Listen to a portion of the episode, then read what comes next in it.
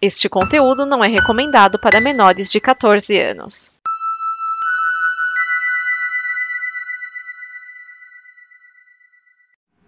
Oi, galera. Aqui é Peter Parker. Partiu ouvir o pós-créditos? Mandei bem, né, Sr. Stark?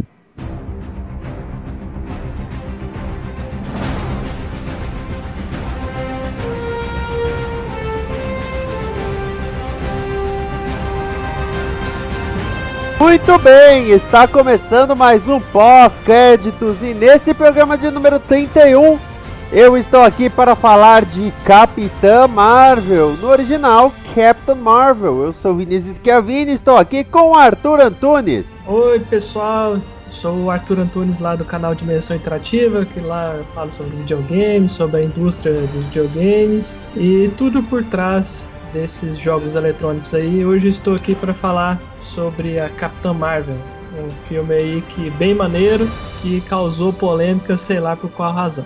Edson Oliveira. Que a paz ilumine a sua estrela. Eduardo Moreira. Eu tô impressionado com essa frase de evolução espiritual. Mas enfim, Eduardo Moreira do TargetHD.net que fala sobre tecnologia e do spinoff.com.br que fala sobre entretenimento, cinema, TV e variedades. Tem também o eduardomoreira.com.br que é a minha visão pessoal de tecnologia e mundo.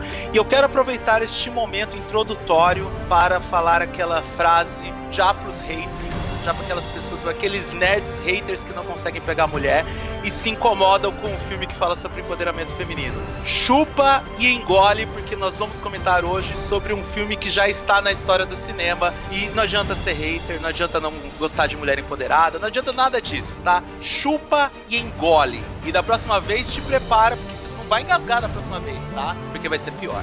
Moreira, eu acho que esse pessoal não tem problema com mulher empoderada, eles têm problema com mulher mesmo. É, não consegue pegar mulher esses caras e fica todo incomodadinho, ah, porque ela bate nos caras, porque ela é muito masculina, que ela é muito isso. Ah, vai te catar, cara. Esses caras que não pegam, sabe? É, é, é, é uma raça, não tô falando todo mundo, tá? Só os haters de Capitã Marvel. Essa galera que fez campanha contra o filme antes mesmo de estrear, essa galera que reclamou, essa galera que chiou. Tá aí, cara. A gente vai comentar sobre um dos maiores, um dos filmes mais bem sucedidos da história. Duas semanas foram suficientes para esse filme entrar na história. Gabriel Cruz. Gabriel Cruz, do Animação SA, mas também aqui da casa, no DN, no Fala Séries, e o projeto Catolinerd que está retornando. E hoje a gente vai falar de um filme que, apesar de qualquer coisa, é um filme de super-herói, maluco. Não tem o que ter hater nisso, é super-herói, cacete. Vamos ver, vamos curtir, vamos rever. Porra. E obrigado, Stan. Live Cat. Oi, pessoal, Live Cat, sempre presente no Omega Cast e às vezes como host do DN. E eu fui no cinema só pra ver o gato, mas acabei gostando do filme. Thiago Miani. É, eu sou o único vagabundo que gosta de trabalhar, não é isso? Não tem nenhuma frasinha espirituosa para falar no momento, não. E temos sempre a participação do âncora do pós-créditos, o Márcio Neves. Miau. Vem, gatinho, gatinho, gatinho, vem, gatinho, gatinho, gatinho. Ó, eu não Ai, ficaria que muito perto. Eu não ficaria muito perto, não, que você não é um gato, não, cara. Ainda mais ser do Márcio Neves. Exato. É isso, gente. Ai, meu olho! E tinha muito Agora só... E agora na cabeça do ouvinte tá tocando Amigo Fura-Olho. Nossa!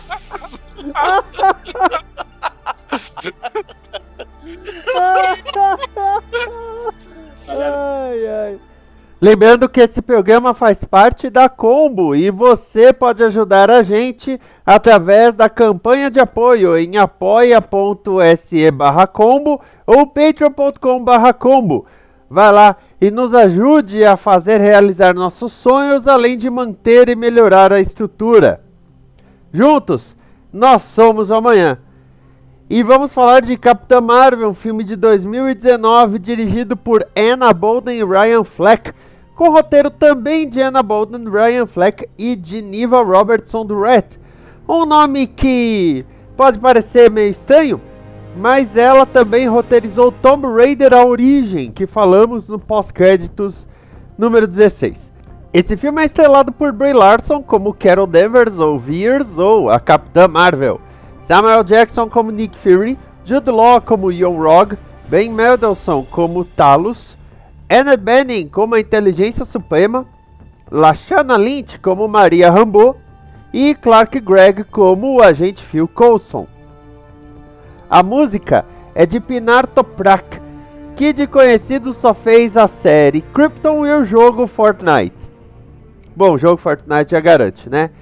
Até o momento deste programa, o filme já fez 320 milhões de dólares na bilheteria dos Estados Unidos e 590 milhões no resto do mundo, totalizando cerca de 910 milhões de dólares. O orçamento dele está avaliado em cerca de 150 mil, vamos dizer 25 a mais ou a menos. O- Mil não, milhões, desculpa. É, na metade, mil é tipo troco de pão nesse nível.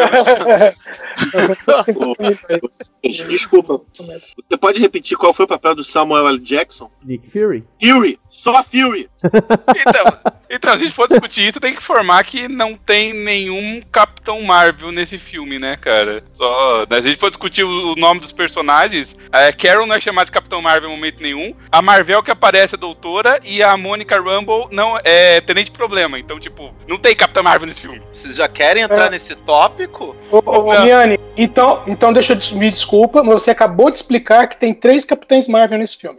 Eu falei que ninguém é chamado de Capitão Marvel nesse filme. Ponto. Até aí o Superman não é chamado de Superman no filme do Superman. Isso também não é uma vantagem pro filme do Superman. Olha o seu argumento. Como vocês já você notaram, os spoilers estão liberados neste programa. Então nós recomendamos que você ouça depois de ter visto o filme Capitã Marvel. Ou vá por sua conta e risco, né? E, e, no e vá nos comentários e pode chamar todo mundo aqui de babaca. Você tá no, seu direito pleno, tá? Men- menos alívio. É, é verdade.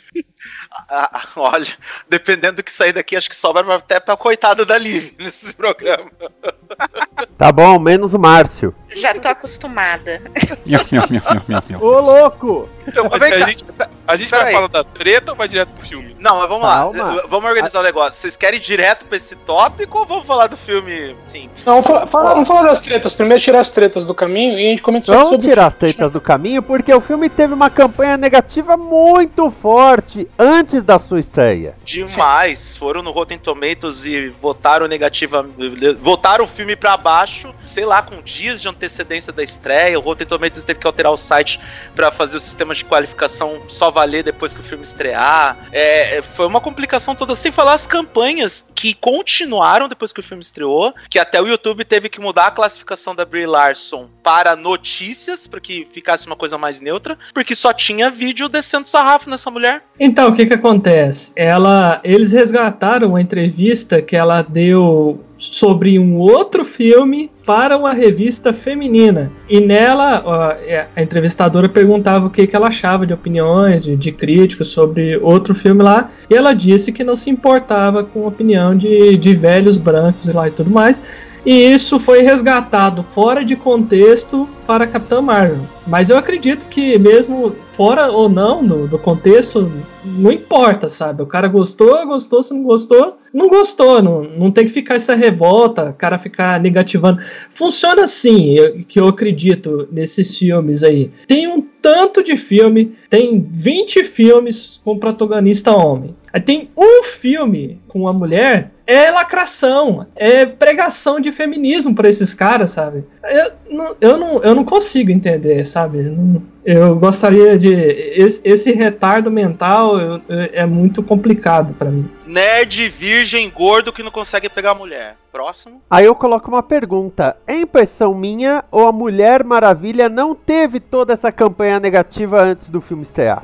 Pois Enfrentou, é, é o que eu tava. Eu, ó, eu não me lembro, hein? Eu não me lembro. Não, Esse e- hate todo e- de ficar votando em site pra de rebaixar a classificação do filme, eu não me lembro de ter rolado com Mulher Maravilha, não. Mas eu É, acredito que é. A, a- que a, a proporção era menor. Vamos, vamos dizer assim, o mesmo pessoal que criticou a Mulher Maravilha antes do lançamento é o pessoal que criticou agora. Só que agora eles estavam mais, vamos dizer assim, bem organizados. Mas foi a mesma galera. Teve, antes do, do lançamento do filme, teve sim. Inclusive a questão de terem ido no, no, Rotten- Tomatoes e, e negativado o filme. É, mas eu acredito que tenha sido menor, porque fica um pouco idiota você tentar justificar até pelo. Os nerds, os nerdão ter tudo lá, que você tá sendo contra um filme de uma personagem que tá no top 3 da DC, cara. Tá na trindade da DC. Aí se você ser contra isso, você fica um pouco mais retardado, né? Agora, quando você ataca a Capitã Marvel, aí é uma personagem que pouca gente conhece e não tem tanta gente assim que vá defendê-la. Eu acredito. Por isso que essa campanha da, da Capitã Marvel surgiu mais efeito aí entre a galerinha revoltada aí que não pode ver mulher em personagem de destaque. Cara, você tá falando de, de que as pessoas não vão criticar o, o, um filme da, de uma membra da Trindade da DC. Cara, tem cara, sujeito que, sem brincadeira, ele ganha a vida como fã do Homem-Aranha e reclama de todos os filmes do Homem-Aranha. Então, Eu acho que a maior questão, vocês já explicaram. Eles não estavam reclamando do filme e tal, como estavam reclamando do- da Mulher Maravilha, porque na verdade eles estavam com birra, era da atriz. Eles resgataram coisa da atriz pra falar dela. A gente pode reclamar o que for, mas a atriz que fez a Mulher Maravilha não deu uma entrevista falando que era um filme feminista, os caras ficaram com raiva. Ah, mas aí também. Mas peraí, aí também é ter aque- Aí eu vou concordar com o Brie Larson, porque todo mundo sabe que tem esse movimento dos caras brancos, supremacistas brancos, que odeiam todas as diferenças, inclusive as mulheres empoderadas. A gente sabe que essa cultura tá cada vez mais crescente nos Estados Unidos. E, tirando de contexto ou não, a gente há de concordar com ela que isso tá acontecendo e que ela realmente não tem que li- ligar pra opinião desses caras. E, Ah, eu concordo, inclusive não é só Então- ela que fez isso. e é. esquecido, mas o filme lá do Magneto. Mag... Eu esqueci o nome do filme que o, que o Capitão Nascimento gravou agora. Alguém me ajude aí, por favor. Também sofreu o mesmo tipo de boicote do Mas- mesmo tipo de pessoas. Marighella. Ma- Ma- Marighella, isso, obrigado. Também sofreu É, a mesma coisa. Qual a utilidade dela? voltando um pouquinho na questão da Gal Gadot, vocês lembram que o filme foi, dela foi boicotado pela questão dela ter servido nas Forças Armadas de Israel? Ah, isso eu me lembro. Eu me lembro. Ah, Então, sim. Aí, aí, agora eu pergunto: vocês acham que o boicote era porque ela serviu nas Forças Armadas de Israel? Já que quando foram falar da Natalie Portman, ninguém comentou sobre isso, da Natalie Portman no Thor, que também serviu nas Forças Armadas de Israel? Então, é por aí. Tá, mas você concorda que, você concorda que a coisa foi mais enfática agora com a Brie Larson? Sim, é, é que- como eu falei, é que dessa vez, vamos dizer assim, o pessoal tá mais bem preparado. Gente, deixa eu Eles fazer uma, não, deixa eu fazer uma confissão e uma pergunta, porque eu não vi o filme da Mulher Maravilha. Não me culpem. É, Não vi, enfim. Ah, deixa eu perguntar. Então, ah, porque assim, no filme da Capitã Marvel, é, existem um- algumas cenas do filme é, que remetem à questão do empoderamento feminino, porque ela é sempre humilhada como uma pessoa por ser menininha. Isso não é coisa de menina, isso não é coisa de mulher. Os caras zoando ela no exército e aí de repente ela vira a Capitã Marvel. E aí você ainda tem um paralelo com a história dos caras, ah, dos caras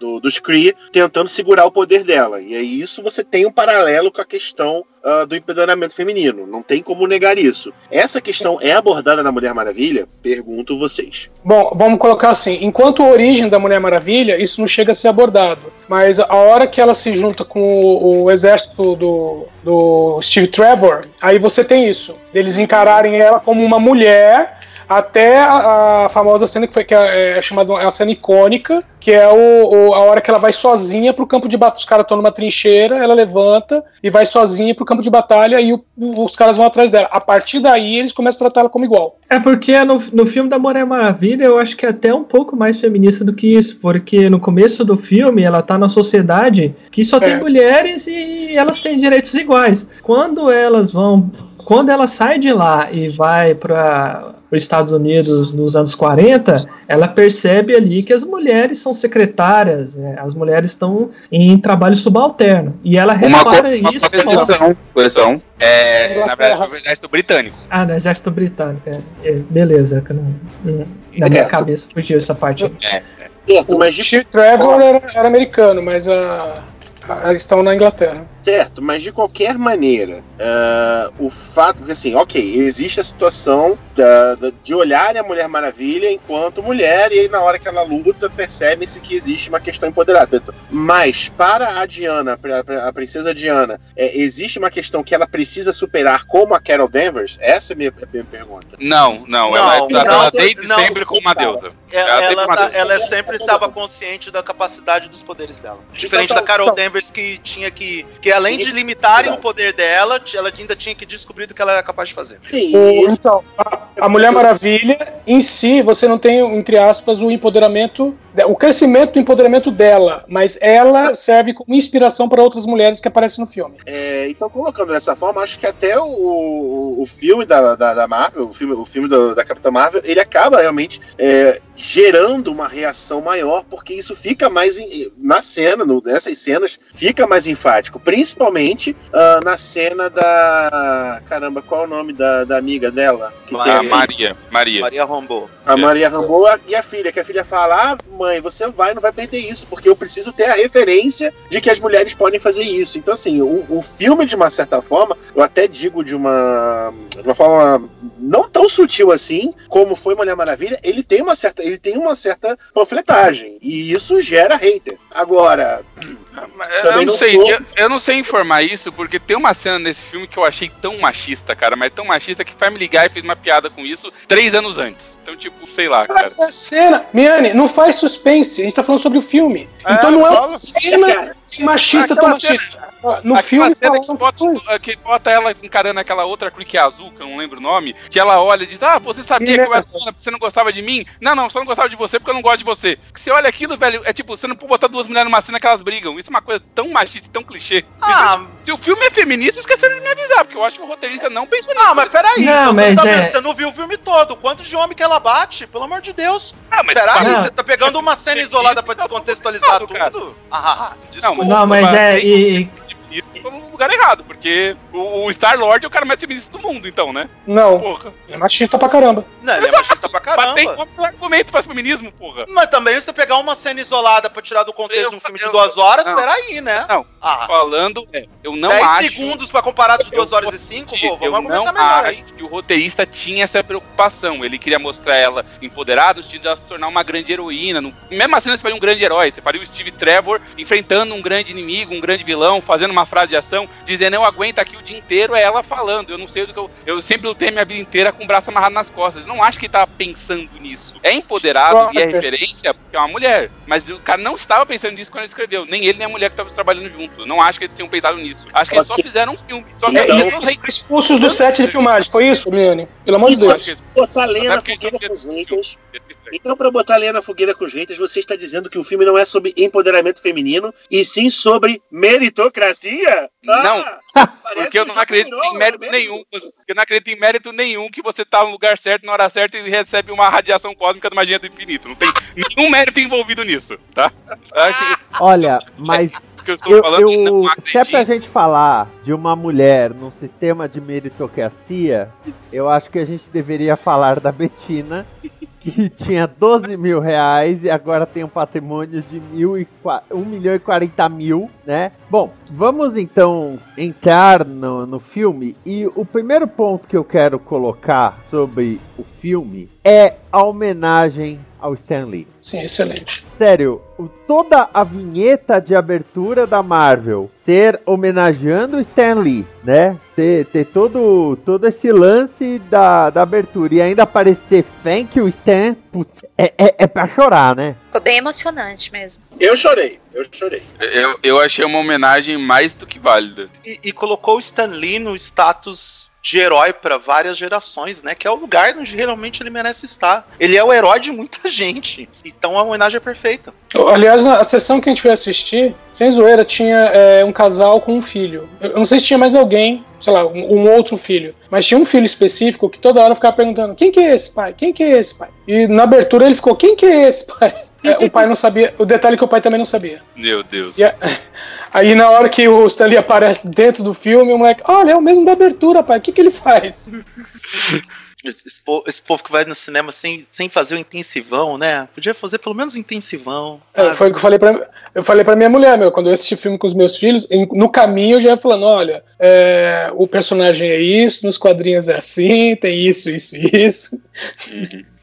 Aliás, por falar em, em básico dos quadrinhos, já estabelecer o Okili, o programa de resenhas de quadrinhos aqui da Combo, fez um programa sobre a vida do Stan Lee, né? Um resumo, é claro, porque o Stan Lee criou quase tudo. Tirando nós, ele criou tudo. E ele Né? viveu 92 anos, então ele fez coisa pra caralho. Também tem isso, né? É, 92? Foi 95? 95. 95. É, eu queria pedir que alguém segure o cachorro, porque o Márcio fugiu. Caramba. E o Okili tem uma série de programas sobre toda a história de publicação do Capitão Marvel. E para você ouvinte que não sabe, nos quadrinhos teve o Capitão Marvel Marvel, a Capitã Marvel Mônica Rambeau, o Capitão Marvel Genisvel, a Capitã Marvel Filavel, o Capitão Marvel Screw, o Capitão Marvel Norvar, até a Carol Danvers. E Genisvel é, é sacanagem. É.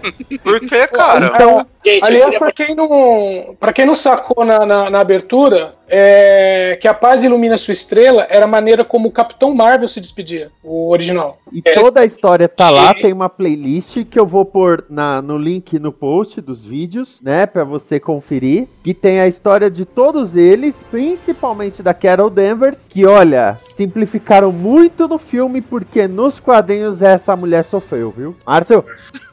Márcio! Ei, ô, Márcio! Abre Bom. um sachê. Boa. Falando então da nossa personagem principal, a Vers, ou Veers, no dublado chamam ela muito, muito mais a pronúncia para um Veers, né? Eu não sei se no legendado também. Que é a Carol Danvers. E ela começa o filme lá em, em Hala. Não, não é um planeta Xé. É a capital Kree. E ela não tem lembrança nenhuma do passado dela. Ela tem uns sonhos meio estranhos. Mas ela e o mentor dela, o Yon Rog, eles ficam treinando, mas ele fica, não, esquece seu passado, esquece tudo isso, foca seus sentimentos. E ele fica falando isso até enquanto ela pega o metrô, né? É, é, ele não fala foca seu sentimento, ele fala esqueça que você tem algum. Tem que pensar racionalmente, não pode ser dominada. Ele basicamente fala, não seja emotivo, né? Em bom português é isso que ele fala, né? E eles pegam o metrô. A, a parte mais importante que eu quero ressaltar, eles são o- uma comunidade avançada, evoluída, porque eles têm metrô. E tem um negócio já muito interessante, que tem um anúncio que fala: a nossa civilização está há tantos dias sem nenhum ataque Skrull.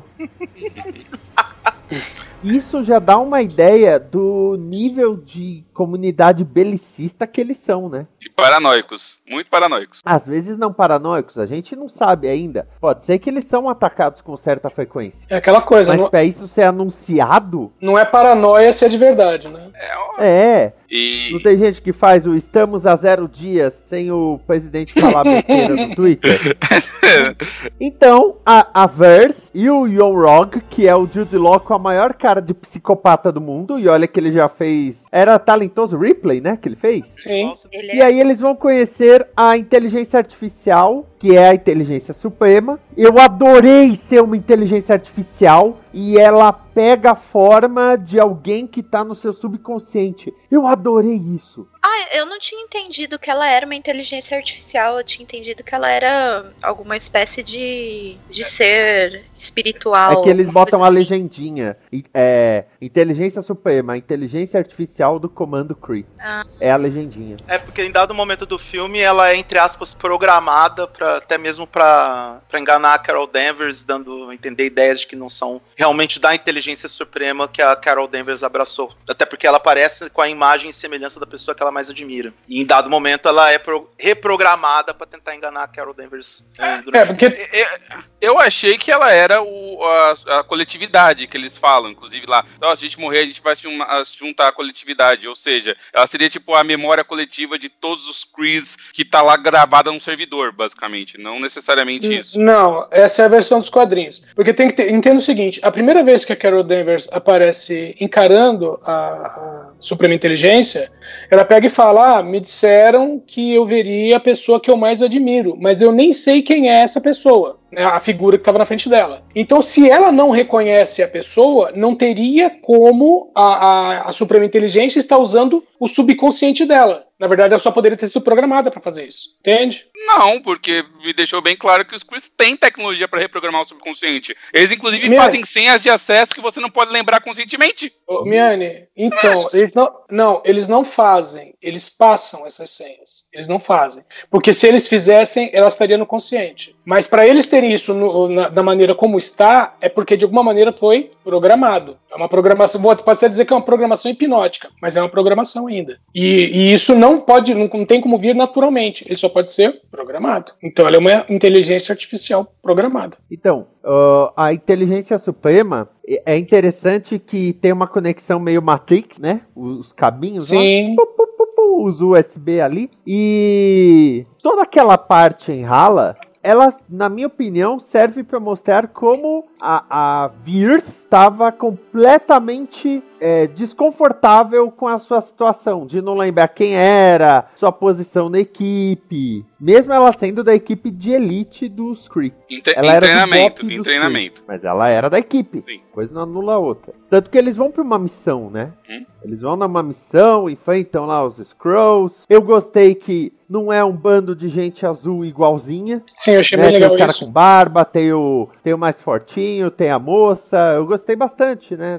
Foi uma Tem formação os bem caras que Power depois Rangers. aparecem Guardiões da Galáxia. Tem, tem informação bem Power Rangers esse, esse grupo. Oh, tem até a atriz de Humans, a, a Minerva é a Gemma Chan, é a Anitta barra Mia de Humans. Ela está irreconhecível no filme. Tá mesmo, é, é, é verdade. E aí que nós entramos na parte é, dos Scrolls. Eu quero, antes de falar da Terra, eu quero já falar do, dos Scrolls um pouquinho, assim. É, o que, que vocês acharam? Só, só vou fazer esta pergunta e a gente vai pra Terra. Uhum. O que, que vocês acharam dos- da computação para os Scrolls? Como assim? A computação. Os, efe- assim? os efeitos visuais. Aceitáveis, Ah, na minha opinião. Não, não me ofendeu. Deve estar vou muito bom, porque eu não percebi nada não, cara. Eu vou falar que por algumas vezes eu percebia que era maquiagem, não era computação. Eu, eu não percebi que era computação em muitos pontos. Parecia que era uma prótese colada na cara do ator mesmo. Até quando eles morrem e voltam pra forma de Skrull? Ah, lógico que não. Quando tá com aquele escuro com o peito aberto, eu sei que é uma- um CG, mas eu não percebi nada assim extraordinário que chamou a atenção. É isso que eu tô falando. Olha, eu não acho, que, ofendeu. É, não Eu- ofendeu. eu acho que hoje em dia não tá ruim, tá muito bom,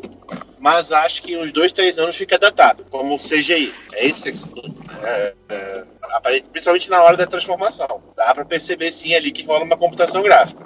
Mas Não, eu sou mas- o cara que trabalha com É, isso. é. né?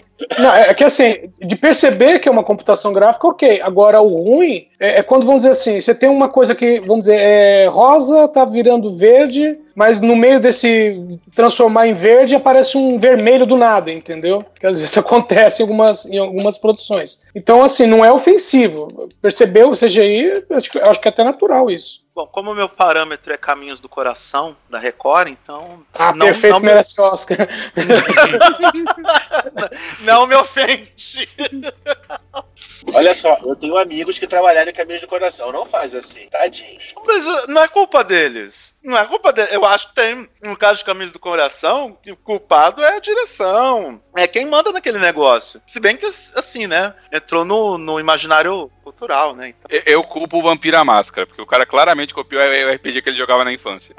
Era ruim assim? Era. Terra, Eu falei dessa questão da computação gráfica em relação à texturização, né? No momento da transformação. Em relação à animação, eu achei fantástica, tá? Muito bem feito. Os caras estão conseguindo pegar movimentos cada vez mais realistas dentro de um filme live action. Isso é, merece toda, todo o mérito ah, da equipe de animação, tá? Isso não fica velho, não. Isso tá ma- maravilhoso. sem falar no trabalho em cima do Samuel L. Jackson, né?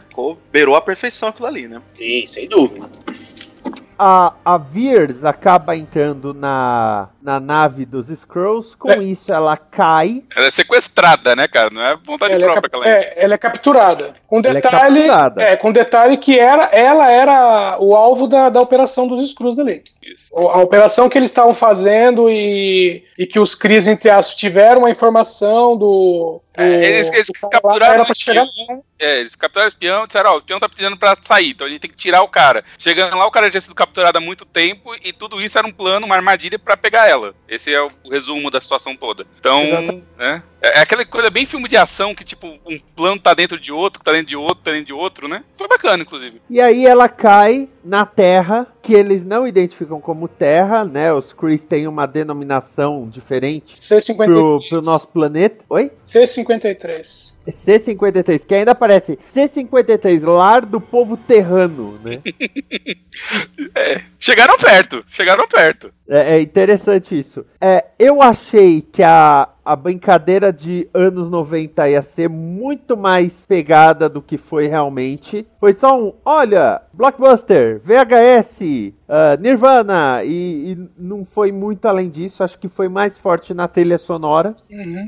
Teve umas piadas espalhadas, tipo, quando eles vão ouvir a, a, gravação da Caixa Preta, que era um CD que tem que dar loading. E tá, tipo, tá todo mundo normal com o fato que o computador vai demorar, tipo, 15 minutos fazendo aquilo. É, mas assim, é uma ou outra piadinha que o computador demorar a rodar não necessariamente remete a anos 90. É que apareceu aquela tela específica. Uhum. Né? É, da mesma maneira que no... é, a tela do computador, você vê que é o Windows 95. Sendo que, na verdade, em 95, a maioria das pessoas não tinha o Windows 95 porque não era louco de instalar um programa recém-lançado pela Microsoft. Eu... Não, mas depende de onde você tá. Nos Estados Unidos. É, quer dizer, a gente que manja mais ou menos Paranauê, sim, mas nos Estados Unidos foi uma febre. Que tinha de gente não. instalando 95. Só que se você pensar que eles estavam numa instalação que era, deveria ser militar, é onde mais demora. Não, não, não, não, não, não, Essa piada aí foi na casa da, da Mônica, não, na casa da, da Maria. Não, não, que ela era. Na, ela é ex-militar. Ela então, é uma casa de um civil. Mas é isso que eu tô querendo dizer. A, a, a chance. Bom, eu, isso eu tô falando como um, um, profissional da área, porque eu sei que é assim que funciona. Mas é, é, o fato, como eu falei, ela. Não que ela né, não que o lugar fosse militar, mas o fato dela ser uma ex-militar, ela não instalaria uma coisa nova, entendeu? Muito pelo contrário. E naquela época, lembrando, o Windows não vinha com computador, não é igual hoje. Sim, sim, é, a gente sabe. Mas como eu falei, são umas piadas meio espalhadas que tem ali no filme. Não são tantas assim, realmente eles dão uma boa maneirada, né? Se bobear a novela da, da, da, da Globo, aquele Verão 90, faz mais referência a isso do que propriamente o filme. Eu, eu não sei se os diretores estavam com, com medo desse filme ter uma pegada mais Guardiões da Galáxia mas é, muita gente falou que careceu um pouco de referências dos anos 90, mas em compensação a trilha sonora desse filme é bem legal. Bem legal, tem um total referência à década, e para você ver como tem algo interessante.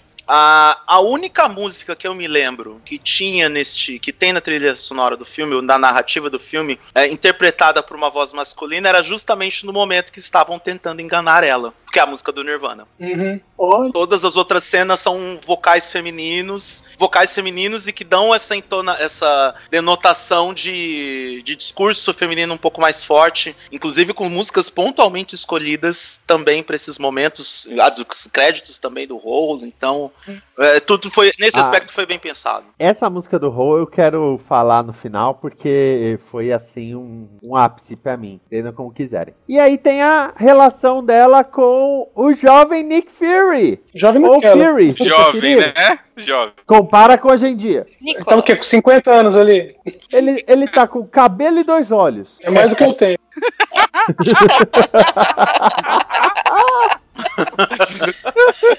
É. Cara, muito legal uh, esse, esse Fury de início de carreira, né? Eu, eu, eu, eu curti muito. É, esse Fury da Shield moleque, né? Da Shield Art, né? Sim.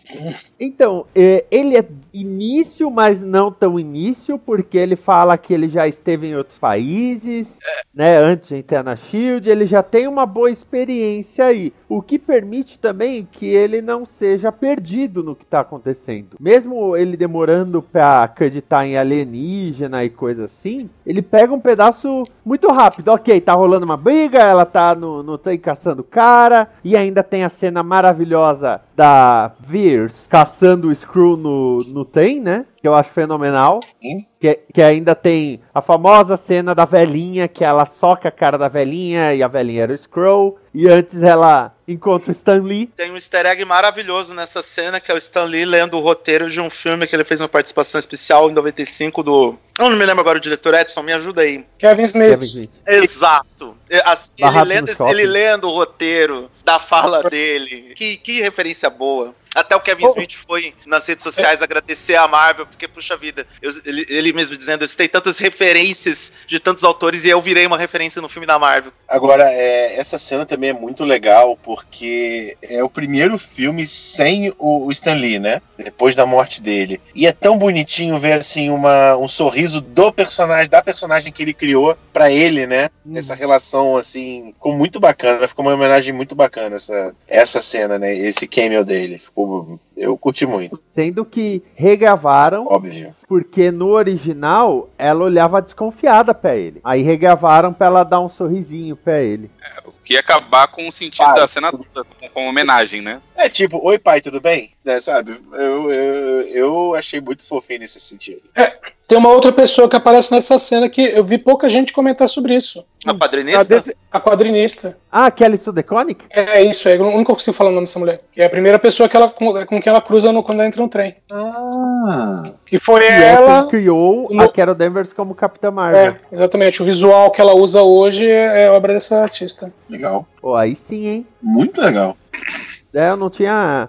Eu não tinha me atentado, não. É que também eu acho que eu vi, tipo, duas fotos da Kelly Sue DeConnick na vida, né? Queira ou não, o Stan Lee, com o passar do tempo, você vai decorando como é o rosto dele, É, né? é, tanto que quem não não conhece Stan Lee é, passou a conhecer ele depois, que nos primeiros filmes nem lembrava dele, né? No- não sabia quem ele era nos filmes da Marvel, né? É. Depende. E aí. Pra quem acompanhava o universo Marvel, o Stan Lee aparecia no desenho animado, né? Isso foi uma coisa Não, que. sim, mas, mas eu digo com relação aos filmes. Sim, Com sim, sim. relação aos filmes, o, o- quem não conhecia o Stan Lee passava batido. Aí quando começou a perceber, falou, pô, esse cara tá. Eu vi esse cara no, sei lá, no Demolidor, agora eu tô vendo no Quarteto Fantástico. Aí foi dar uma olhada nos filmes anteriores e viu que ele tava lá, entendeu? Já viram o vídeo, né, do Stan Lee, que é meu acting school, né?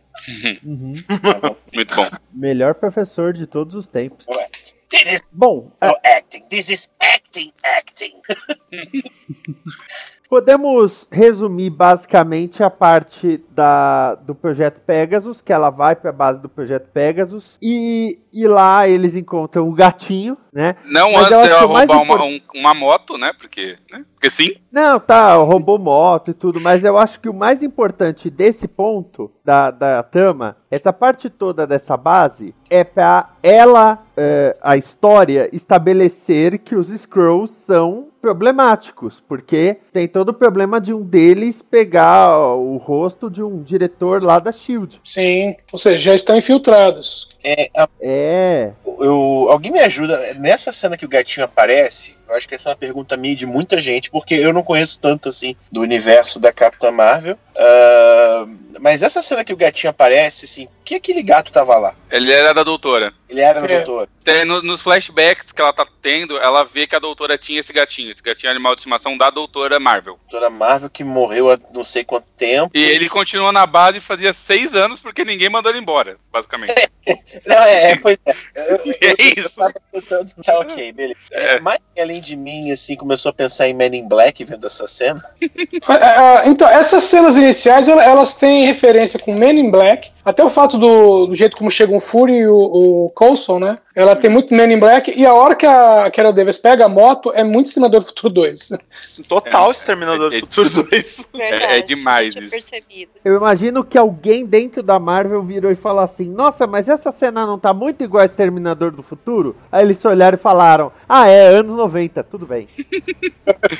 Ah, ué, teve Bom. gente que analisou os filmes que ela pega quando cai na Blockbuster, que ela pega do É, é. Ela tira na cara do Schwarzenegger, né? Hum. É, É no True. Lies? True Não é Lies. qualquer filme. Ficar analisando os filmes da Blockbuster é muita falta do que fazer, né? Sim. Bom, bem ou mal, Men in Black é de 97, né? Então tá, tá- tá dentro. Primeiro. É. Mas assim, ah, ah, ah, essa parte toda da base serviu pra isso, pro Fury e ela confiarem mais um no outro e pra falar, olha, os Screws podem se passar por qualquer pessoa. Eu queria falar que essa parte da base tem uma coisa que eu fiquei um pouco na dúvida, porque, e até no filme isso não faz muito sentido, que é porque caralhos ninguém da base reconheceu a Carol. Ela era piloto lá, tinha que ter impressão digital, porque essa mulher morreu no acidente faz seis anos. Alguém tomou o cuidado de apagar a digital dela do banco de dados, que ninguém lembrou. Ninguém olhou a mulher e falou, porra, não é a mulher que morreu aqui, trabalhava faz uns anos? Ou trocaram Cara. todo mundo nesses seis anos? Ninguém lembrou da cara dela. Os É, crimes ela- é uma de tirar da memória do Men in Black, cara. Pô. Não, mas o pessoal da Cara, base? mas ela era, ela era uma mulher piloto. Os caras não deixavam elas voarem em missão oficial. Elas É, só elas faziam eram segregadas. testes den- dentro da base. O pessoal não estava interessado nelas. Ninguém ia lembrar quem elas eram. Eu fiquei um pouco na dúvida, porque me pareceu que, assim, alguém devia lembrar da cara dela. Falando, Você não, não, esquece, ela já morreu, sabe? Ah, alguém Não lembrou. fosse um comentário, assim, meio idiota. A melhor É. amiga lembrou.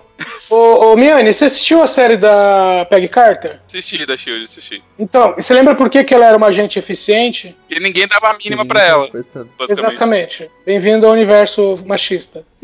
Desculpa. É, eu não, eu não, não tinha pensado por esse ângulo, mas é, tá. Possivelmente É. se- seria isso. Bom que estamos todos aprendendo alguma coisa, né? Exato. Ok, é, assim, tudo bem, mas eu sou obrigado a admitir que se fosse por isso, teriam dado uma ênfase a essa questão. Eu acho que não deram o suficiente. Eu acho que foi meio furinho mesmo, gente. Não, não foi. Acontece, vai. Não, é, é aquela, é aquela parte mais, vamos dizer assim, você já estabeleceu algumas coisas, é aquela parte mais é, ligeira do filme, né? Vamos, tipo, vamos com o plot aqui, que senão vai ficar é muita enrolação. Ah, não, a gente, a gente tá com um plot assim, mas o, o a gente pode até brincar, mas o filme tá correndo assim a toda. Tipo, o, a, a grande verdade é que o- os Screws demoraram menos de 12 horas pra descobrir o que era a Shield, que era a organização que tomava conta, quem era o chefe e já substituiu o cara em menos de um dia. E, eles- e tão só, não somente, como eles também substituíram o Coulson, que era cara do primeiro dia, pra fazer o Samuel Jackson matar ele. Quer dizer, os caras são foda. Os caras não são pica-pica, os caras são muito bons no que eles fazem. Não, cara, o chefe tava infiltrado há mais tempo. É. Não, eles chegaram junto com ela, não chegaram com a nave quando a Não. nave caiu? Não, Eles já tá-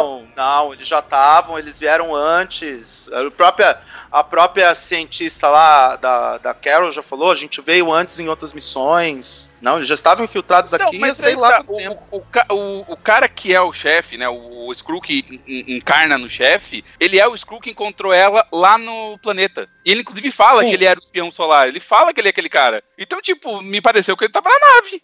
Eu, eu fiquei com essa impressão errada. Será? Pera aí, você tá falando que ele tava naquela nave, que quando A ela nave fugiu, caiu, ela, ele chegou. ela explodiu? dia- Não, ela explodiu a nave, todo mundo chegou, então, tipo, tinha uma meia dúzia de Skrull na Terra, que os Skrulls que tinham aqui há mais tempo já estavam na nave da doutora, eles não saíram lá por seis anos, eles falam isso. Então, tipo, Uhum. pra todos os efeitos, os Skrulls que estavam personificando, que a Carol tava encontrando ao longo dessa história especificamente, eles eram os Skrulls que vieram Sim. na nave. Não era pra... Sim, Eles. Skrulls estão ali há menos de um dia, mas eles já sabem quem é o diretor da SHIELD. Não, mas espera um pouquinho. O- Uma coisa que, que ela explica é que eles copiam o DNA e as memórias recentes. Sim, mas os caras descobriram quem era o diretor da SHIELD em 12 horas. É isso que eu tô questionando.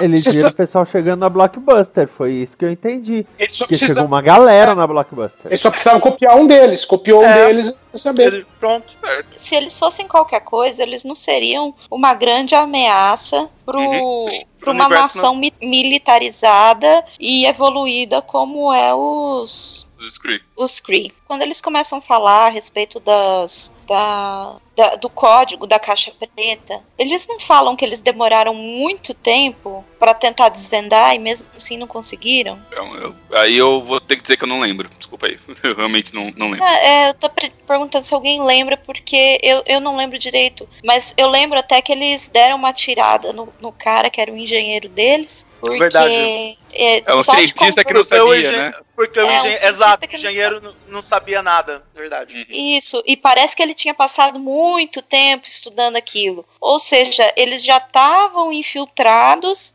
para conseguir esse tipo de informação há um certo tempo. Ok. Ó, pra Ô, ô, mim não surpreende nada. São alienígenas e te- tecnologia superior, inteligência superior. Pra mim, zero surpresa, gente. Ah, Se eles conseguem chegar na Terra e a gente não consegue ter eles, eles são melhores que a gente. Eu acho que não teria nem motivo para eles sequestrarem ela se eles já não soubessem mais ou menos o que tinha acontecido na Terra antes. Tanto que eles sequestraram pra vasculhar as memórias, buscando a informação sobre a mulher de cabelo branco curto. Eles não Sim, sabiam. que Olha é, só, que é- eles sequer sabiam o nome dela. Ela que, é, né, levando, vasculhando as memórias da Carol, que eles chegaram ao nome da, ao nome da o nome doutora. Marvel. da- Exato. É, Eles não chegaram no então, nome da, da Marvel, chegaram no nome da doutora mesmo. é, Chegaram no nome da doutora. É. Nossa. É, Isso. É. eu esteja Isso. achando um, um furo roteiro aí, mas tudo bem. É, é, E aí, Fury, o gato e a Veers decidem, né, seguindo as. Eu não lembro se é Mississippi ou Tennessee. Eu sei que é pra aquela, aquela linha em que eles vão pra casa da Maria Rambo. Nos flashbacks já tinha mostrado que tinha a Rambo, cujo codinome era Photon. Não mostrava o codinome da Carol. Mas eu achei interessante que a amiga da, da Carol é a Maria Rambo e não a Mônica. Uhum. O que dá uma abertura interessantíssima pra mostrar a Mônica nos tempos de hoje. Sim, 25 anos mais tarde. Hum? E aí que nós descobrimos quem é a Veers, que o nome dela é Carol Danvers. E quando ela sofreu um acidente, a plaquinha quebrou. Acidente. A gente até descobre que nem é acidente, né? Que é o plot twist talvez mais importante do filme inteiro. Ela foi atacada mesmo. Derrubaram a nave dela com tudo junto. Não, o, o negócio foi quando ela explodiu tudo. Quando o cara encontrou. Quando, quando o Yon Hog pega a plaquinha quebrada, foi quando ela explodiu tudo. Sim, sim, mas eu tô falando, não foi um acidente, provavelmente dito.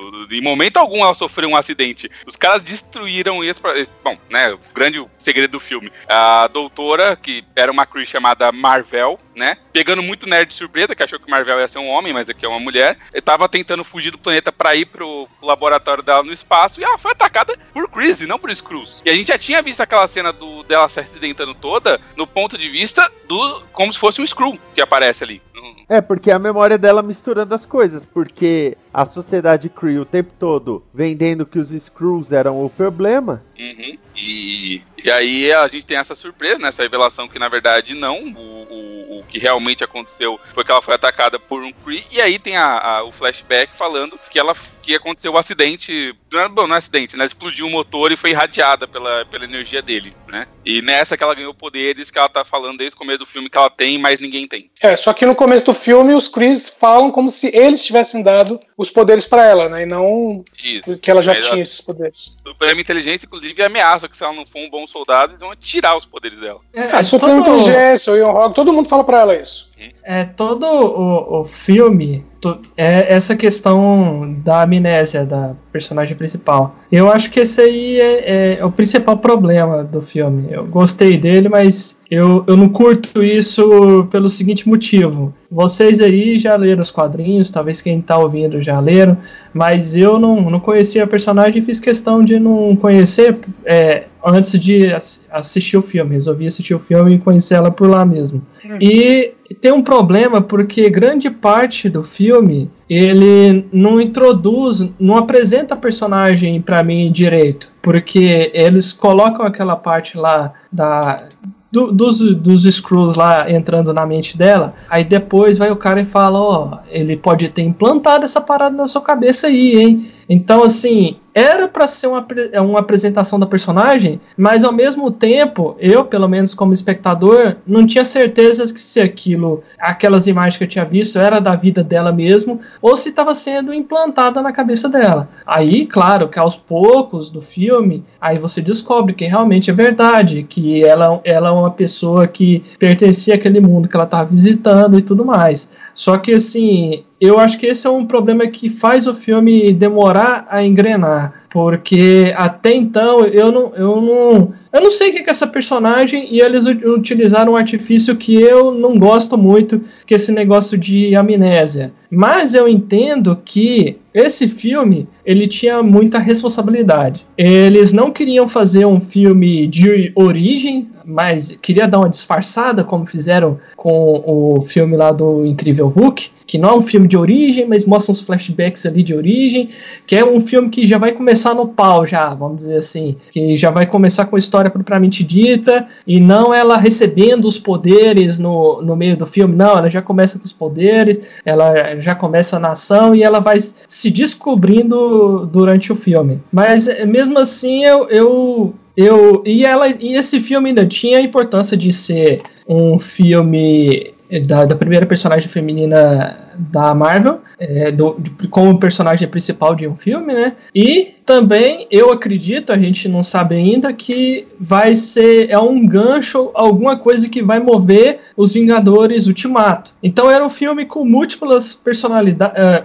com múltiplas funções que prejudicou. Se fosse um filme só pra. Vamos só apresentar ele, só fazer uma historinha de origem, sem preocupar em fundir com nada. Eu acredito que teria sido melhor. Eles poderiam ter mostrado realmente o passado dela, como fez. É um filme ruim, no- o que eu vou citar aqui, que é o Capitão América, o Primeiro Vingador, que pra mim é ruim, mas a, a primeira parte do filme, que é a única que presta, é a apresentação do personagem, que mostra que ele era um fraco, mas mostra que ele tinha um espírito de herói na hora que ele pula numa granada, esse tipo de coisa. E essa dúvida que o roteiro faz sobre a personagem me fez eu só no final, no, na hora que ela, na hora que ela se aceita, na, na hora que ela descobre, na verdade, na hora que ela descobre que aquilo era verdade, que eu fui entender a personagem e gostar dela mesma. Arthur, você acabou de descrever a vida de uma mulher, porque ela é capaz de fazer as coisas e o tempo todo todo mundo fala que não. Então o tempo todo ela fica confundida, até que no final ela se vê e se entende. Você só tinha que se colocar no lugar dela, aí você entendeu o filme desde o começo. Uhum, exatamente. Só vou concluir a fala do Edson com o seguinte: é justamente por esse motivo que eu gosto de Capitã Marvel e que eu escrevi no meu texto. É impossível não sentir empatia por Carol Danvers.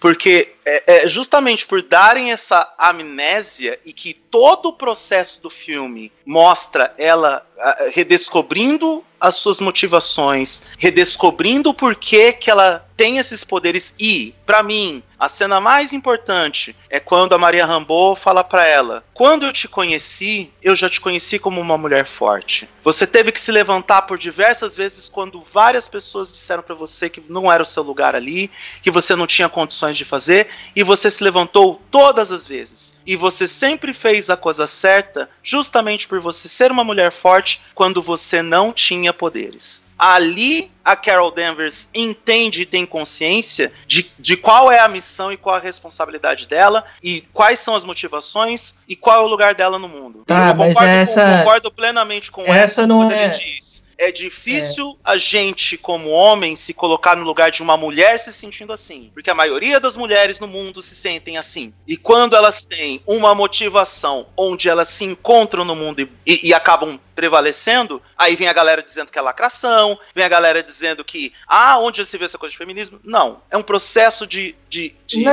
ô, da Carol ô, Danvers se redescobrir. eu Deixa eu tô terminar. falando. Deixa eu concluir. É uma história onde a Carol Danvers se redescobre dentro, dentro do universo, onde ela en- entende qual que é o papel dela, entende qual é a missão dela, e a partir daí ela engrena naquilo que é a missão, que era o destino dela. E esse processo, essa, essa transição que ela faz, e que o- ao longo do filme, muito da busca dela também para ela é, entender o que está acontecendo com ela, eu acho que é fundamental pra gente criar uma coisa pelo personagem chamada empatia. Tem- só, só trazer um ponto aqui, porque teve gente que levantou uma questão, até no grupo da Combo, de que haveria um relacionamento entre a Maria e a Carol. E sinceramente eu não via necessidade de ir pra esse lado. Na verdade, o que eu vi é que as duas tinham muito carinho uma pela outra, se encontraram como família, que é uma cumplicidade que existe muito em pessoal que luta junto, exército, ah, força aérea, marinha, né? É só ver a NCIS, por exemplo. Mas, eh, principalmente, como a Maria sempre reconheceu, como foi dito aqui, essa força da Carol Danvers. Então, quando ela voltou, e ela voltou com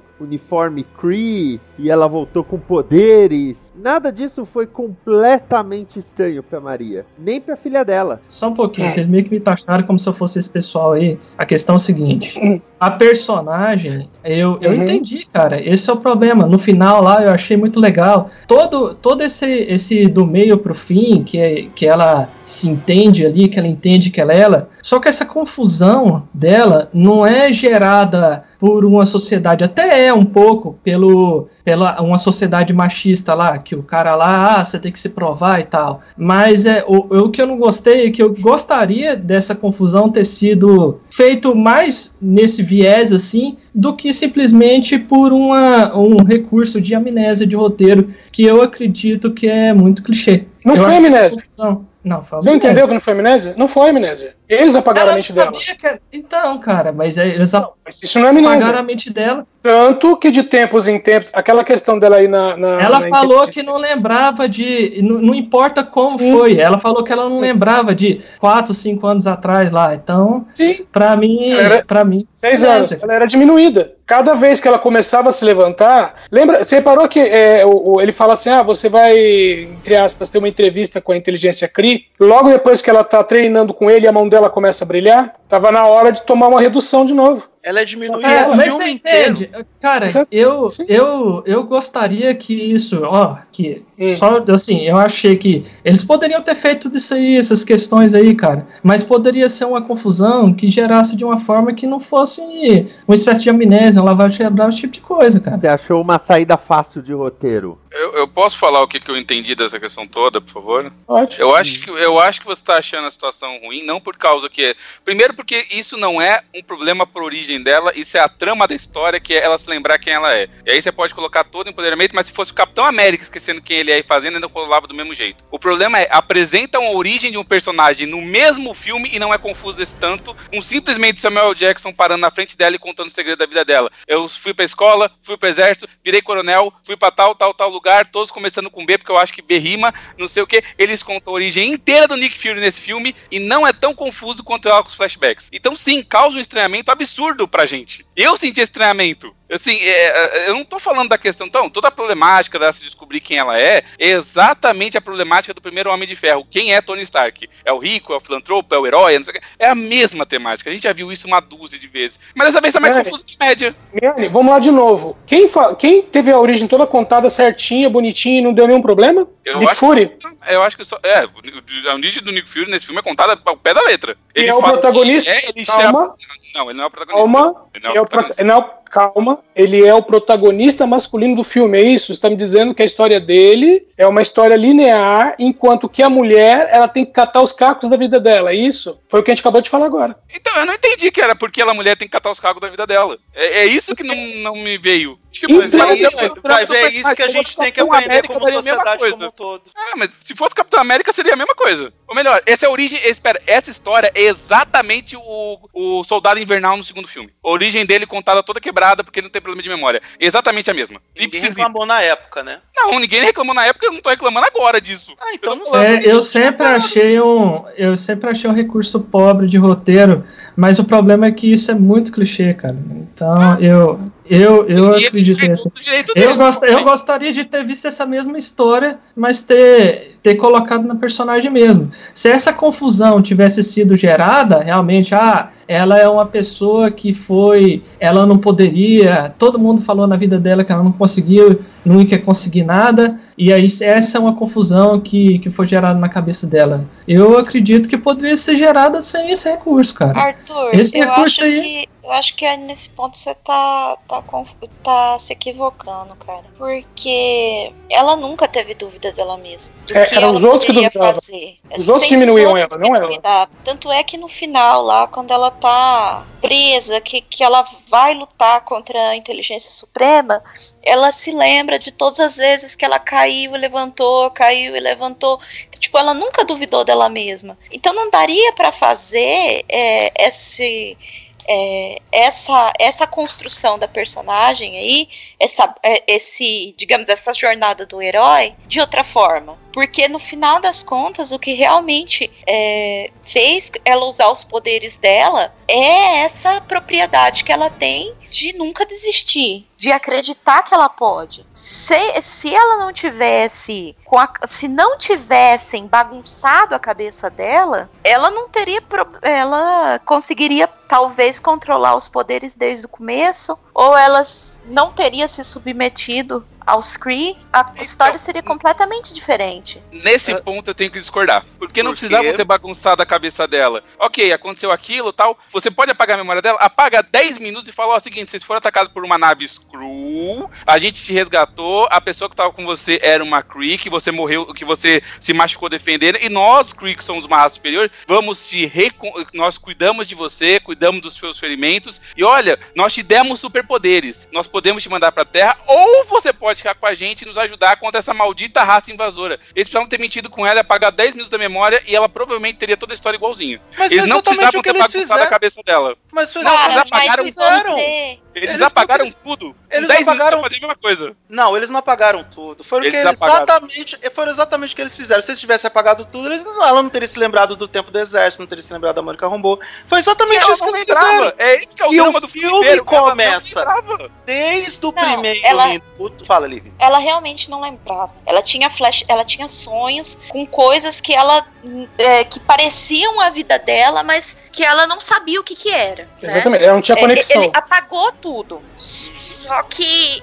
Só que eu acredito que isso aí é parte de controle mental. Porque se Sim. você faz a pessoa se, se, é, se sentir pertencendo àquela raça, é muito mais fácil de você controlar ela e muito mais fácil de você fazer ela aderir à, à, à- sua causa do que você simplesmente fazer o que o Miane falou, de apagar só 10 minutos e tentar inserir a pessoa numa coisa totalmente nova. Ela sempre vai questionar dessa forma. Se Uhum. você apagar a, a memória dela inteira, não tem como ela questionar nada. Porque Então, por que que ela só vai saber aquele fato a partir do momento que ela acordou.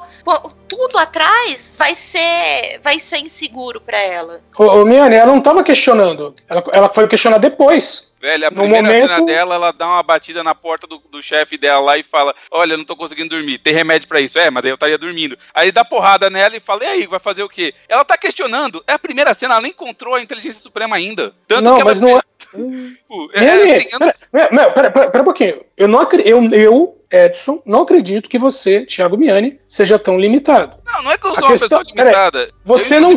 Você apagar a memória de uma pessoa não apaga o espírito dela. Não, tudo Primeira bem. coisa. Até porque o Segundo. filme fala dela de redescobrir a essência dela, basicamente. Sim. Exatamente. Tá, Não, mas- então, então, então é assim. Agora a questão de. Ah, apagou a memória. Ah, apagou tudo. Ah, não sei o quê. Evidentemente, o cérebro dela tá lá. Flash de memória, ela vai ter. Agora, pela lógica, eles foram é, é, trabalhando com ela esses seis anos, porque o que eles querem? Eles querem controlar ela. Eles sabem do que ela é capaz. Eles querem controlar ela o tempo todo. E nesses seis anos, eles não, ainda não tiveram controle total sobre ela. Uhum. Então, o que acontece? Bom, primeiro, vamos usar a lógica. Ah, apagaram a memória dela. Ah, apagaram tudo. Ah, por que apagar tudo? Provavelmente, eles começaram apagando o essencial. Tanto que quando no flashback, quando ela via a doutora caída, ela via um Screw atirando. E não o Yolog. Por quê? Porque, entre outras coisas, eles também alteraram a memória dela. Uhum, reprogramaram. Sim, Exatamente. pessoas. E, inclusive eu tinha falado disso antes, que eu sabia que eu achava mesmo que os Crits tinham o poder de, de mudar a memória das pessoas, sim, entendeu? Por causa de coisas como essa, né? Mas Não é, não é poder. Isso, isso aí, evidentemente, é tecnológico. o que eu tô falando, e não é porque eu sou uma pessoa limitada e tudo mais, é. Eu achei que. E a gente lembra, a gente tava começando conversando sobre o Arthur, que é. Eu achei que o roteiro ficou um pouco mais confuso do que precisaria. Mas eu entendi, como eu falei, daria pra fazer basicamente a mesma coisa, em vez de ter apagado toda a vida da mulher, apagado, é, apagado 10 minutos. Mas aí sim, você perderia a questão do roteiro, que é: olha, ela precisa se redescobrir. Ela só tem que se redescobrir se ela perder. Se ela soubesse o tempo todo que ela era Carol Danvers, assim, ela não se perderia. Ela nunca precisa se redescobrir porque ela nunca deixou de ser. Tanto que é no filme que, independente dela ter ou não as memórias, a personalidade dela não sofre qualquer alteração. Ela é a mesma Carol que tá no começo do filme, criancinha, que levanta depois de bater o carrinho de, de, de é a mesma Carol Davis que tá levantando depois de tomar uma surra lá na nave. Ela nunca deixa de ser a mesma personagem, ela não passa por qualquer transformação significativa além da própria descoberta durante o filme. O que não é ruim, de maneira alguma. O Capitão América também não passa por nenhuma descoberta significativa ao longo da vida dele. Ele é o mesmo Steve Rogers que magrelo pulou em cima de uma granada, pesando 40 quilos, quando ele tá na última cena do, do Capitão América Guerra Civil, segurando e falando, eu ficaria aqui o dia inteiro, entendeu? Eles nunca mudam a personalidade do personagem. Tudo que eles mudam é o que ela sabe sobre ela mesma. É isso. É, só um adendo, o Capitão América, em alguns matizes, ele foi suavizando um pouco da personalidade dele, se tornando um pouco mais bem-humorado conforme ele foi se juntando com os Vingadores. Mas a essência É. do Capitão América ficou, ficou ali. Agora, eu, eu quero colocar um outro ponto aqui. É, é revelado que o Young Rog estava atacando a Marvel e a Marvel estava com um artefato, vamos dizer assim. E aí é a explosão desse artefato que dá os poderes para Carol. Não, não foi meio broxante, pelo menos para mim foi. Não foi meio broxante revelarem ser justamente o Tesseract? Foi, foi sim. Porque eu jamais tive medo que eles fossem ficar com essa porcaria, porque eu já sabia que tava na mão do Nick Fury no outro filme. Jamais eu tive dúvida que eles, eles iam ter o sucesso por ser o Tesseract. Se fosse qualquer outra coisa, talvez tivesse algum medo de, real naquilo. Mas eu já, eu já não tive. Man, você sabe que a história se passa nos anos 90, né? Sim, Você sabe que o Nick Fury, no final de Guerra Infinita, apertou um pager com o símbolo da Capitã Marvel, né? Sim. E mesmo assim, você achou que se não fosse o Tesseract, você teria medo de alguma outra coisa. Eu achei que daria uma chance de acreditar que os vilões que estavam fraquíssimos até aquele ponto do, do filme seriam vilões mais poderosos se houvesse uma chance real deles serem bem-sucedidos. Naquele momento, eu já sabia que podia botar o exército Kree inteiro. Não ia fazer diferença nenhuma. Nenhum vilão era uma ameaça naquele filme. Ponto. Tá, mas isso a gente ia Fosse discutir. qualquer outra coisa do universo, eu podia acreditar que eles podiam conseguir. Podia ser qualquer outra coisa. No momento que eu vi o cara do Tesseract, eu sabia. Pode botar o exército Kree inteiro. Eles não são uma ameaça. Ah, é, você lembra como é que ela voltou pra Terra? Voando. Não. Não, Não, no começo do céu. filme. Quando ela cai. Ela Caindo. despencou, Pera, ela despencou, certo? Uhum. Os escuros que sobreviveram usaram cápsula, certo? Uhum. É, quem explodiu a nave? Ela. Tá, e se no final do filme você tá preocupado que eu podia vir o exército inteiro Kree? Se no começo do filme, com a mão presa, ela já mostrou que podia defen- eh, derrotar todos os Skrulls? Sim, mas naquele momento eu também não estava acreditando que os Skrulls eram de nada. Porque os Skrulls naquele momento, cara, tava passando uma Ah, piada. Meu Deus. O meu problema em usar o Tesseract foi só uma questão de, ai gente, criasse outra coisa. Mas criar o quê? O, o meu problema foi, é, porque nos quadrinhos é o Psimagnetron, é um nome ridículo, é um nome ridículo, mas falasse, olha, é uma energia chamada Psimagnetron. Pronto, não precisava ser justamente uma das joias do infinito, que já cruzou o caminho do Thor, já cruzou o caminho do Capitão América, dos Vingadores como um todo, podia ser alguma outra coisa, só pra ser alguma outra coisa. Ah. Gabriel Cruz, muito obrigado. Qual é a sua consideração final? Então, pessoal, é só pedindo aí pra vocês ficarem ligados que o Catoli Nerd vai voltar rapidinho por esses dias, né? Dois episódios seguidos, ah, preparando aí, finalizando a primeira temporada, tá? E estamos por aí, vocês me encontram aqui pela Combo, no DN, no Fala Séries, né? No Catoli Nerd que eu já falei, e também no blog animaçãosa.com.br. Valeu, Gabriel. Valeu. Eu vou deixar essa despedida no meio mesmo. O meu problema com as joias do infinito até hoje é porque nos quadrinhos vocês, você tem as joias do infinito e você tem outros artefatos como o cubo cósmico. E nos filmes tornaram o cubo, o cubo cósmico uma joia do infinito, que é o Tesseract. Então o meu problema é que tudo no universo Marvel até agora, até agora tem a ver com as joias do infinito. Eu espero que depois de Ultimato, não estou puxando teoria, é só uma esperança, que parem de usar um pouco as joias do infinito. Porque chega, né? Ah, o, o Esquias, a única explicação que eu vejo para utilizarem o Tesseract neste caso é que a Carol Danvers recebeu a energia de uma joia do infinito. E penso eu, es- isto ajuda a explicar porque ela é a personagem mais poderosa do universo cinematográfico da Marvel e porque ela passa a ser um elemento fundamental ou relevante para a resolução dos problemas iniciados em Guerra Infinita. Porque Eu coloco uma coisa mais fácil. ah, O, o, o público que acompanha os filmes da Marvel, no mínimo, vai reconhecer. reconhecer é, é, E não é aquele cubo brilhante dos outros filmes? é, tipo isso.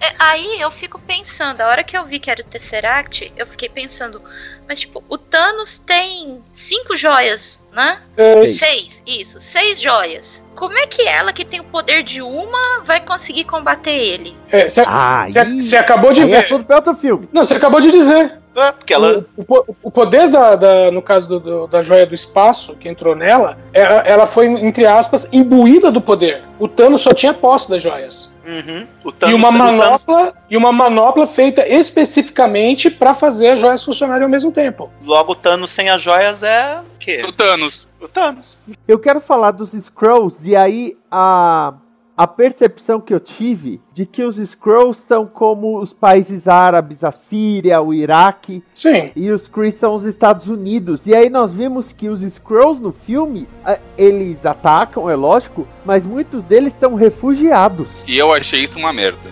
Eu adorei. Eu também. Teve uma subversão dos Scrolls, porque você pega um vilão que pode se transformar em qualquer pessoa, e você tem uma cena muito clara disso na praia, que os do- dois Scrolls viram a mesma menina. Aí o cara, pô, mas essa eu já peguei. Que foi até uma brincadeira pseudo-machista. Eu adorei! Eu adorei que de repente falou assim. Então, a gente usa os nossos poderes, que é parte do nosso DNA, mas a gente só quer um lugar pra morar. Eu gostei muito disso, porque toda guerra é, tem dois pontos de vista. E você não pode é, atribuir é, uma função é, maniqueísta para uma nação inteira. Tipo, você não pode simplesmente falar, ó, todo mundo pertence a, a esse quadrado é ruim e todo mundo que pertence a esse quadrado é bom. Não é assim que a vida funciona. E explorar isso dentro de um filme é muito bom. Mas isso não é explorado. É, Se você levar que isso em é. consideração, todo crew é mal, todo screw é bom nesse filme. Não, não, Você não é. acabou de dizer também. Não, Não. do mesmo jeito que a Carol era manipulada, E outros Kree. Poderiam ser manipulados. Sim. É, mas todos os crew que você viu não foram manipulados e concordavam com essa história. Então, É, a Marvel era, Agora ela pensa, era, todos os Kree que não são era militares. é, não sei, a gente só vê um que é a Marvel. Então, Por isso, na- por isso que volta a minha analogia de que, pra mim, os Kree têm uma postura muito armamentista e belicista, tal qual os Estados Unidos. Na verdade, o grande problema que os Estados Unidos enfrentaram no Iraque, quando derrubaram Saddam Hussein, foram por causa das facções, muitas delas viviam no seu cantinho buscando se defender. Então, os Estados Unidos têm sempre isso de: esse é o inimigo, não pense, mate. Uhum. Tanto que tem um episódio de Black Mirror que ataca isso, que transforma em mutante, né? Tem É, as baratas. As baratas. É, as baratas. Então, pô, eu adorei o fato de que o- os Krees, como que mostram os Krees? São desenvolvidos, inteligência artificial. Aí tem lá o Bronchar, ah, a Minerva, que são né, todos é, soldados de elite. Aí falam, não, porque a, a própria Veers, quando ela não sabe o nome dela, ela fala pro Fury: Não, eu sou a Veers, eu sou da divisão do BOP. Star da- Force. Sou elite da Star Force. Estou na elite da Star Force, né? É, mas eu tô usando o termo BOP pra gente ter uma, uma relação, assim, que é uma equipe de assalto, mais de bater de frente. Ela fala tudo isso com muito orgulho. Não, eu sou, eu sou a Carol Denver, eu sou a Veers, eu sou da, né? E, e ter essa subversão de, de repente, peraí, o, os Krees não necessariamente teve uma revelação que eles são vilões. Teve uma revelação de que o que eles fazem da sua cultura belicista, eles fazem ao extremo. Isso que eu achei fenomenal. Assim como os Skrulls serem refugiados. Não quer dizer que eles são inocentes. Não quer dizer que os atos deles são totalmente justificados. Mas apresenta um parâmetro completamente diferente dos Skrulls. Eu adorei isso. Minha, a minha crítica é que ele enfraquece os Skrull como vilão, que até aquele momento aí você via a Carol sofrendo pra cara pegar um desses caras no metrô, dava uma briga absurda, o cara tinha que virar duas pessoas, não sei o que, fazia um monte de cena de ação e de repente você descobre que eles são um bando de pé rapado da galáxia. Aí, eu, Eles não são fiquei- derrapados. né, Eles são os refugiados que eles não têm mais onde viver. Desculpa, cara, não, me deu a impressão de que eles são uma ameaça em lugar nenhum do universo. Esse cara não parece uma ameaça. Eles são, eles são uma ameaça. Eu não Mas às vezes, mas às vezes um animal acuado também pode atacar. Não pode existir uma ameaça maior? É, ô, ô Miane, é justamente por pensar assim que os Estados Unidos está lidando agora com um grande problema do Estado Islâmico. Ah. Porque mesmo divididos é, em vários lugares do mundo, o Estado Islâmico recruta pessoas que, que estão despatriadas e que para quem ninguém dá um centavo, acha que a pessoa é um lixo e que não serve para nada, ele, eles recrutam essas pessoas e essas pessoas formam um grande exército que tá dando problema aí e vai dar mais problemas ainda para as Forças Armadas. Ok, eu concordo com isso. O mundo real é, é muito interessante de fato. Mas, assim, me deu a impressão no roteiro do filme, assistindo, que os Skrull não eram uma ameaça. E aquela coisa que eu falei do Tesseract, que eu também achei uma merda, que é o meu problema geral com esse filme, é os vilões são extremamente fracos. É também, olha, os Kree também não são ameaça. Nenhum dos caras é uma ameaça. Nada pode parar a Carol Danvers. Então, tipo, tá, nenhum Não, deles é uma aí é ameaça. que tá. Calma aí. Nós, o filme trabalha com escala de poder e aí nós falamos até já da cena final, toda a parte final que Vamos lá, a Carol Danvers descobre que a Marvel tinha uma nave na órbita da Terra com refugiados Skrull. Tem até uma reunião de família. Tem o negócio do pinball, que até o Fury fala, é, seis anos treinando esse pinball também tinha essa Essa pontuação. essa pontuação aí. Né, tem toda essa brincadeira. E aí, os Krees do, da turma atacam. Né? Tanto que tem a cena fantástica da Carol Danvers indo pra luta tocando Just a Girl, do No Doubt, né? I'm Just a Girl, fala o refrão, Maravilhosa essa cena. né? E a questão dos Skrulls, os Skrulls são uma ameaça, isso é apresentado naquela parte da base aérea, quando o Fury chama o chefe dele e o chefe dele é um Skrull. Eu só acho que naquela sequência toda usam pouco o Coulson. Vi- Vinícius. Mas usam bem. Tanto os Chris quanto os Skrulls são ameaças muito grandes. Sim. Em qualquer canto do universo. Uma guerra Kree-Skrull foi uma ameaça gigantesca nos quadrinhos, por exemplo, e pode se tornar nos filmes. Nada impede. E, por exemplo, uma solução muito fácil seria os Skrulls ficarem na Terra. Eu juro que eu achei que ela ia falar, não, então vai ficar na Terra. Ah, eu, eu juro que eu achei isso. Ah, o, os, os Skrulls vão ficar na Terra. Porque eu pensei, vai ser o gancho pra aquela saga lá, Invasão Secreta. Me enganei, porque ela vai embora da Terra com eles pra achar um, no- um novo lar pra eles. Mas também por quê? Porque se eles ficarem na Terra, vai saber quantas naves os Krees vão mandar. Exatamente. E aí, pode ser que agora em Ultimato e tudo mais, nesse ponto da linha do tempo, a Maria esteja já mais velha e tudo, e a Mônica tá adulta. Mas com certeza, se os, se os Skrulls ficassem e os Krees atacassem, alguma hora a Capitã Marvel ia falhar. Porque ia ser muita guerra, sabe? Até surgir o Homem de Ferro ou qualquer coisa do tipo. né? Então, é, eu acho que toda. E, e é- eu tenho que falar, a Capitã Marvel, que além a- o capacete deixa um pouco do cabelo pra fora e aí fica aquele moicano de luz e ela destruindo aquelas naves, que coisa linda. Cara, eu odiei Que coisa aquele linda. Sério? Eu adoro aquele moicano. Eu não sei, eu não curti aquilo lá não, achei muito esquisito.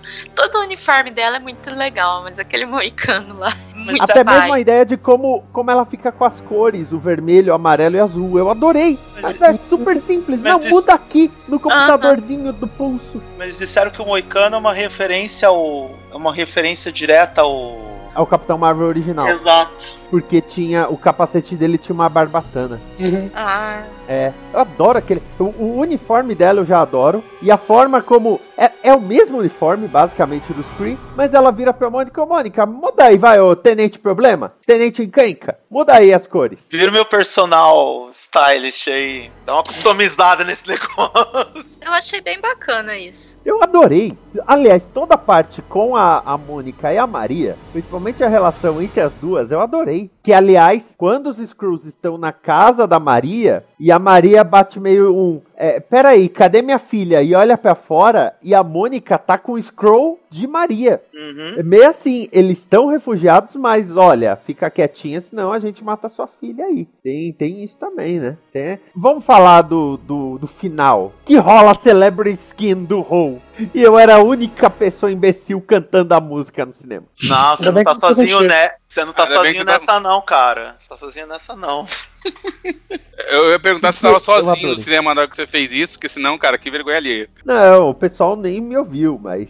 Nossa, eu, eu achei assim. Porque, pra quem não sabe, uh, Celebrity Skin é da banda Hole, da Courtney Love, viúva do Kurt Cobain. Esse álbum foi feito depois da morte do Kurt Cobain, basicamente pelo Billy Corgan, o vocalista do Smashing Pumpkins, basicamente fez o disco pra, pra Courtney Love. E essa música, é, ela fala muito sobre uma pessoa que é considerada uma celebridade e todo mundo quer um pedaço dela. E aí no final ela fala: Bom, eu não me vendo barato. I'm not selling cheap. E toda a história da Courtney Love, tudo, nossa, encaixou muito bem ali. Não, e toda a letra da música também tem muito alinhada a, re- a redescoberta, a saída da, da Carol Danvers, da, da, da, da persona que, que ela foi, entre aspas, reprogramada para ser a pessoa que ela realmente quer ser. E até a própria jornada que ela faz agora nos próximos. Nas próximas duas décadas e meia é para ela também seguir com esse redescobrimento e, e vai saber o quanto que essa mulher evoluiu até chegar nos tempos atuais, né? Sim. E nós temos duas cenas pós-créditos. Vamos falar da segunda primeiro, porque ordem não é a questão aqui. Que é o gato que Não. tinha engolido o Tesseract, porque o gato é um alienígena, né? Não é um gato. Ele é um alienígena com tentáculos saindo da boca. Ele tinha engolido o Tesseract, ele vomita o Tesseract como uma bola de pelo. Eu achei essa sem propósito, mas ok, foi legal. Lembrou do meu gato em casa. É tipo aquela piadinha de blooper que você coloca no final do podcast pra todo mundo dar risada e terminar bem e feliz. Eu eu não e o gosto podcast dela porque normalmente. tava falando do Datena. Não, não, não, eu não gosto disso que geralmente eu sou o alvo deles. Cara, eu fiz uma música com você dizendo acho que eu, que eu disse uma coisa errada. E vai tocar hoje, com certeza. Pelo menos Tá, dispo- tá- tá disponível pra download? Tá, tá. Tá no Spotify. Talvez eu tenha falado uma bobagem nesse sentido.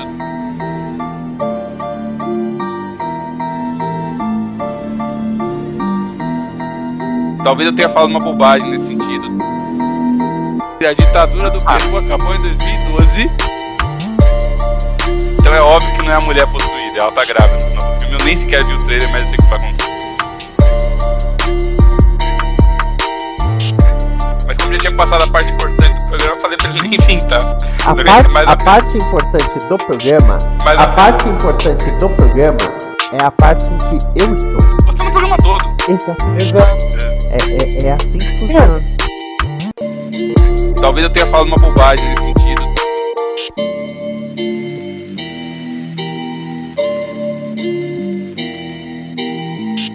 Talvez eu tenha falado uma bobagem nesse sentido.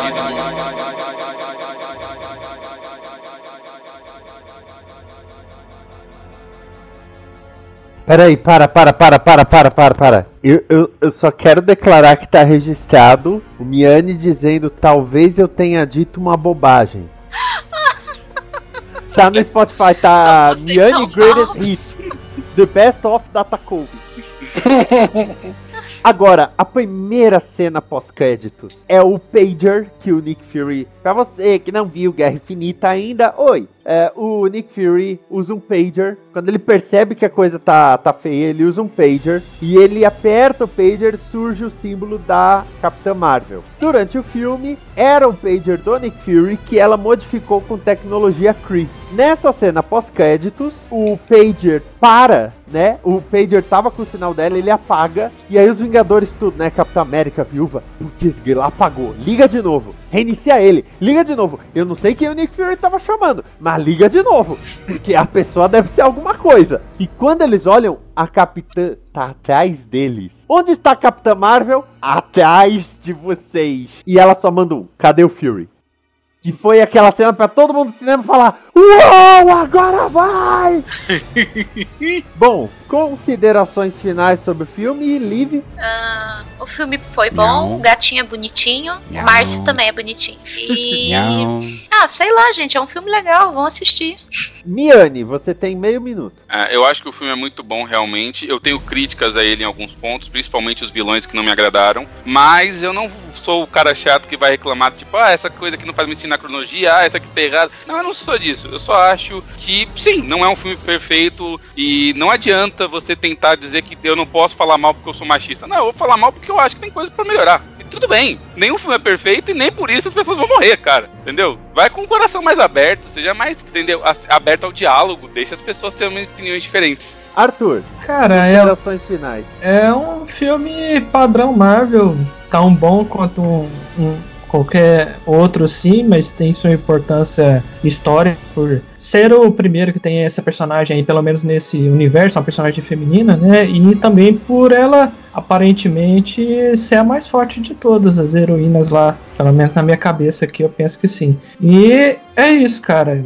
Precisaria precisou de dela existir para várias pessoas se sentirem representadas nela. Não é um filme perfeito, como eu já pontuei aqui, mas com certeza é um bom filme que todo mundo merece assistir. E não, não é esse negócio que todo mundo. Tem gente falando aí que é o pior filme da Marvel. Eu acho um absurdo, assim. É, é, de quem não viu os dois primeiros Thor e o, o Capitão, o primeiro filme do Capitão América, falar um absurdo desse aí. É um filme realmente muito bom, muito bem pensado. Um roteiro bem escrito. Tem gente que fala que o pior filme da Marvel é o Incrível Hulk, o que eu discordo porque um filme que tem Débora Nascimento não pode ser o pior nada. Não, eu, o, Ah, o, eu, eu, o- eu, eu acho que é o pior sim, velho. eu não, eu gosto desse filme, eu acho legalzinho. Edward Norton foi, Assim, foi eu acho o filme detestável, mas tem a Débora Nascimento, aí eu fico meio dividido. Meio Eu- complicado eu- no meu coração. Eu uso o critério. Eu, eu eu uso o critério de público-alvo. Eu assisti com os meus filhos, eles adoraram, eu também gostei. O Incrível Hulk, eles curtiram? Sim. É o Aliás, melhor uma jeito coisa- de pensar. É, aliás, uma, uma coisa interessante na saída do filme, é, foi, eu falei assim, "E aí, gostaram? E minhas filhas, ah, gostamos sim e tal. E aí eu perguntei, é, aí uma delas falou assim, é, eu pensei que ele ia se transformar uma vez e ele não ia voltar mais a ser humano, ia ficar como o Hulk o resto do filme. Se fosse assim, eu não ia gostar. Mas o fato dele voltar a ser humano e às vezes transformar no Hulk, isso deixou muito legal. Saber, essa foi sua filha de 16 anos falando, né? Não, essa foi minha filha com, sei lá, na época ela tinha uns 6 anos. Pô, com 6 anos eu mal falava, olha que legal. É, o filme do Hulk É, tem umas é. porradas, cara. O cara pega uns carros, bate um no outro lá. É isso aí que eu queria ver. Tá bom demais. Essa é a reação que eu esperava de uma criança de 6 anos. É essa. Bom, Edson, Sim. Considerações finais sobre o filme. Bom, eu, eu gostei do filme. Aliás, eu, eu queria fazer uma pergunta. É, gostei, gostei bastante. A apresentação da, da personagem eu gostei. A questão do uniforme, né, a transformação, né, entre aspas, do, do uniforme, do, do que ele é no começo, para o que ele se torna no, no, no final do filme, né, a, a cor dele, a mudança, eu achei bem bacana. É, eu gostaria de perguntar para quem não acompanha quadrinhos se o começo do filme é, vocês ficaram perdidos também. Bom, lógico, vocês sabiam quem ia ser a heroína, mas se vocês ficaram perdidos no começo do filme, Não, tipo, para quem que eu sentido? torço? quê? Que sentido? Pra quem que eu torço? No sentido de para quem que eu torço? Não, não. Não, não. nesse pra, ponto, pra não. mim já tava bem calcado que. ah, é, é, assim, o filme me despertou mais empatia na personalidade da Carol Danvers a partir do segundo ato, assim dizer, quando, quando ela começa a desenvolver uma maior proximidade com o Nick Fury. Ali começou a estabelecer pra mim a empatia com a personagem dela, mas assim, não, não me despertou dúvidas sobre quem torcer, não. Beleza. A pergunta era essa mesmo. Então, mas é, eu gostei, lógico, né? É, é um filme de transição. Eu esperava. Agora, eu posso falar que em 2012 eu disse que eu esperava um filme da Capitã Marvel, logo depois de Vingadores. É, até comento, eu comento isso, né, quando a gente falou de, do primeiro filme dos Vingadores, que eu falei assim, agora deveria vir um filme que se passa no espaço, para você conhecer um pouco mais das outras raças, é, ter uma é, ver melhor sobre o Thanos e tal. E eu pensei que faria um filme da Capitã Marvel naquela época. E acabou saindo um filme dos Guardiões da Galáxia. né? É, mas, é, assim, não foi um filme de transição do primeiro Vingadores né, pro segundo, vamos dizer assim, né? Mas foi um filme de transição pro quarto filme. Então, é, acho que chegou em bom momento. E o modo como a história foi contada, tudo mais, é, ficou bem redondo. Até a questão do, do Nick Fury, do- o modo como ele perdeu perdeu o olho, né? E tem aquela coisa do, do no, no filme do Soldado Invernal que ele fala, né? Ele aponta pro tapa-olho e fala: Isso foi o que aconteceu a última vez que eu confiei em alguém.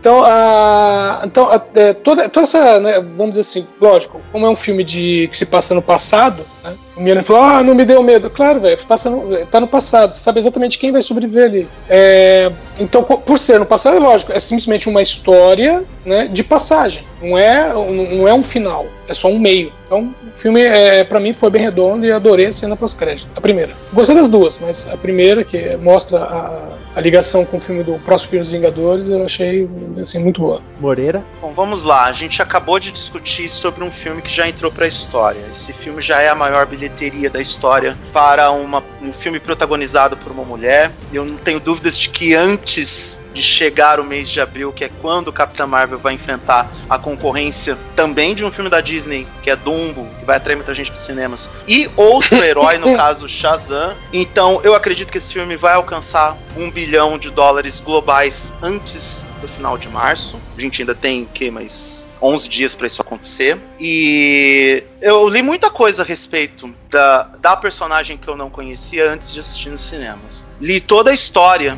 de complicações que essa personagem teve até que a Marvel encontrasse uma sintonia fina para esta personagem. E por- talvez eu fui pro cinema com uma visão mais empática sobre a personagem, do- e, e isso foi bom porque eu defendo que a gente vive num mundo, a gente está vivendo num mundo que está se transformando. O, o que era socialmente aceitável antes não é socialmente aceitável hoje. E isso é bom porque estamos evoluindo. Eu sou o filho mais novo de duas irmãs que são mais velhas do que eu, 9 e 8 anos de diferença. Os meus exemplos femininos são muito fortes. Eu não falo apenas da personalidade da minha mãe, eu falo de professoras, regentes de canto coral, chefes que eu tive, colegas blogueiras e podcasters. Então, eu cresci em um mundo onde, antes de qualquer coisa, a gente respeita as mulheres. E, no lugar de tentar não, não entendê-las e, e, barrar o, o, crescimento e desenvolvimento delas, a gente incentiva elas a seguirem em frente. Capitã Marvel não fala apenas de empoderamento feminino, fala também da, da importância e da relevância de, do que é incentivar uma mulher e do quanto que a mulher tem poder por ela ser mulher e por ela ser forte por ser mulher. Personalidade forte, força física, força mental, bom coração, grande coração, até porque não apenas Carol Danvers é uma mulher forte, Maria Rambeau também. E a própria Maria Rambeau acaba redescobrindo isso quando a filha dela, que vai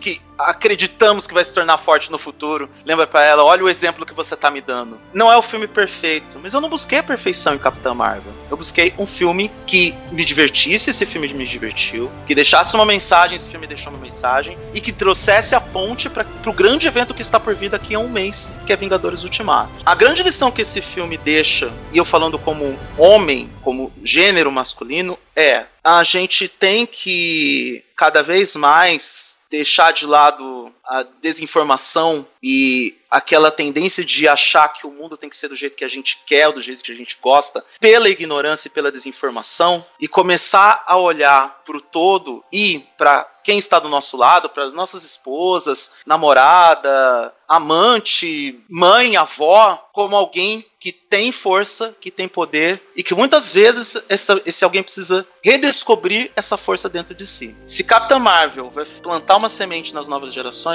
o filme tem missão cumprida. Eu vi muitas mulheres na sala de cinema que assistiram esse filme. E eu vi muitas crianças de, sei lá, 14, 15 anos, crianças não, adolescentes, saindo do filme empolgados porque falando, puta, essa mulher é foda. Acho que a semente foi plantada e foi plantada uma semente positiva. E eu, nos, nas, nos meus 40 anos nas costas, eu quero daqui a 10 anos ver essas mulheres fortes e poderosas fazendo coisas tão incríveis quanto Carol Danvers descobriu que é capaz de fazer e vai fazer muito mais daqui a um mês. Muito bem. E chegamos ao final deste pós-créditos, tá? Deixa aí o seu comentário do que achou e não percam o próximo pós-créditos trazendo um filme que muita gente, ao contrário de Capitã Marvel, que muita gente viu, um filme que muita gente não viu. O próximo pós-créditos é de Mandy, o filme de Nicolas Cage que promete arrebentar sua cabeça com um machado arco-íris. Até mais, amor e paz.